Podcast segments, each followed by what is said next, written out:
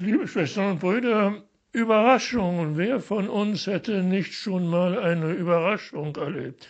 Und wir haben es auch festgestellt, es gibt gute Überraschungen. Da kann man nur lachen, dass es ganz anders herausgekommen ist, wie wir das alles geplant hatten. Aber es gibt auch böse Überraschungen, wo einem nur noch das Weinen bleibt, denn wir hatten uns so viel Mühe gegeben mit Gesängen und Tänzen und gutem Essen und Wein und dann ist es ganz anders gekommen, wie wir uns das vorgestellt hatten. Ja, Überraschungen gibt es. Überraschungen gibt es ganz besonders in unserer Zeit, wo alles drüber und drunter geht. Man kann planen, was man will, man kann großartige Ideen haben. Und wenn es dann darum geht, um diese Ideen umzusetzen, das heißt daraus wirklich etwas zu machen, dann kommt wieder so eine Überraschung dazwischen, dann geht es wieder ganz anders, als man sich das vorgestellt hatte. Denn irgendjemand hatte eine neue Idee und er wollte unbedingt, dass sich diese Idee durchsetzt. Aber sie konnte sich nicht durchsetzen, weil eben andere eine andere Idee hatten. Und dann fängt man langsam an nachzudenken, ob das schon immer so war, ob das nur in unserer Zeit, wo sowieso alles drunter und drüber geht, so ist, dass wir von Überraschungen leben und zufrieden sein müssen, wenn diese Überraschung uns einigermaßen das geben, wofür wir so lange eingestanden waren. Hat es das früher schon gegeben? Und wir müssen vorstellen, zugeben, ja, nicht nur in unserer Zeit und in unserem Jahrhundert, sondern schon im vorigen Jahrhundert hat es alle möglichen Überraschungen gegeben, gute und böse, und in den anderen Jahrhunderten, wie wir feststellen mussten, auch. Sogar bis in die Zeit der Bibel gibt es solche Überraschungen. Und wenn wir die Bibel gut durchschauen, dann kommen wir irgendwann und irgendwo auch auf dieses Testament, auf dieses Evangelium, das uns heute gegeben wird bei Lukas im Kapitel 11. Da ist jemand schon im Bett mit seinen Kindern? Und dann ausgerechnet um Mitternacht kommt ein Freund und sagt, du, lieber Freund, du hast doch immer so viel gute Sachen zu essen, kannst du mir nicht was leihen, denn bei mir ist gerade jemand eingetroffen, ein guter Bekannter, der nun auf Reisen ist der Hunger hat und nichts zu essen hat. Also, gib mir doch, was du hast. Und was geschieht dann? Da ist der Mann mit seinen Kindern und das Haus ist schon zugeschlossen. Wird der nun sagen, lass mich in Ruhe, hau ab? Das Haus ist zugeschlossen, die Kinder schlafen schon.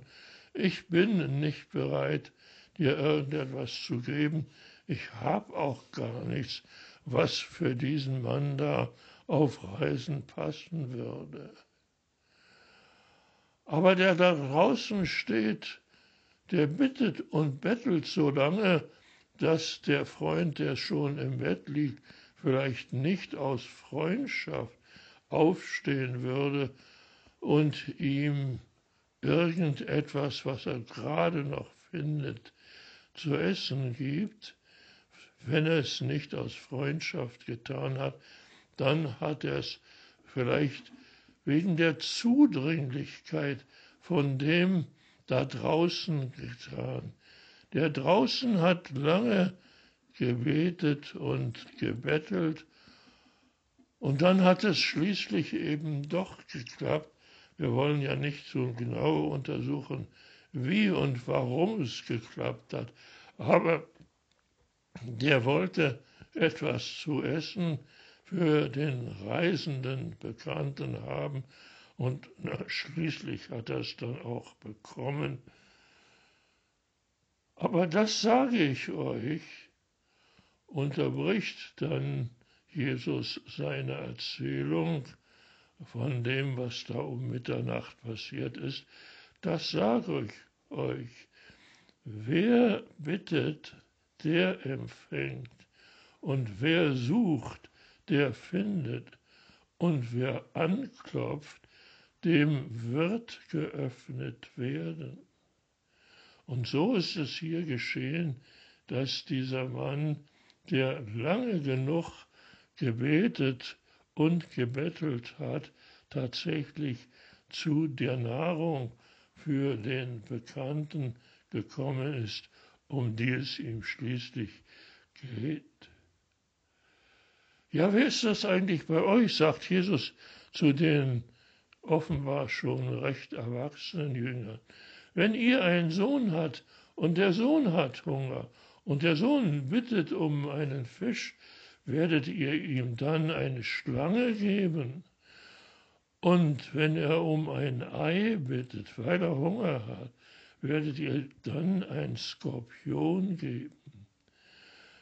Also wenn das in euren Familien schon so ist, wenn die Älteren wie langsam aber sicher doch sehr kleinmütig geworden sind, wenn sie den Kindern, die ein weites Herz haben, das zu essen geben, was dieses weite Herz und natürlich der große Bauch gerne haben möchten.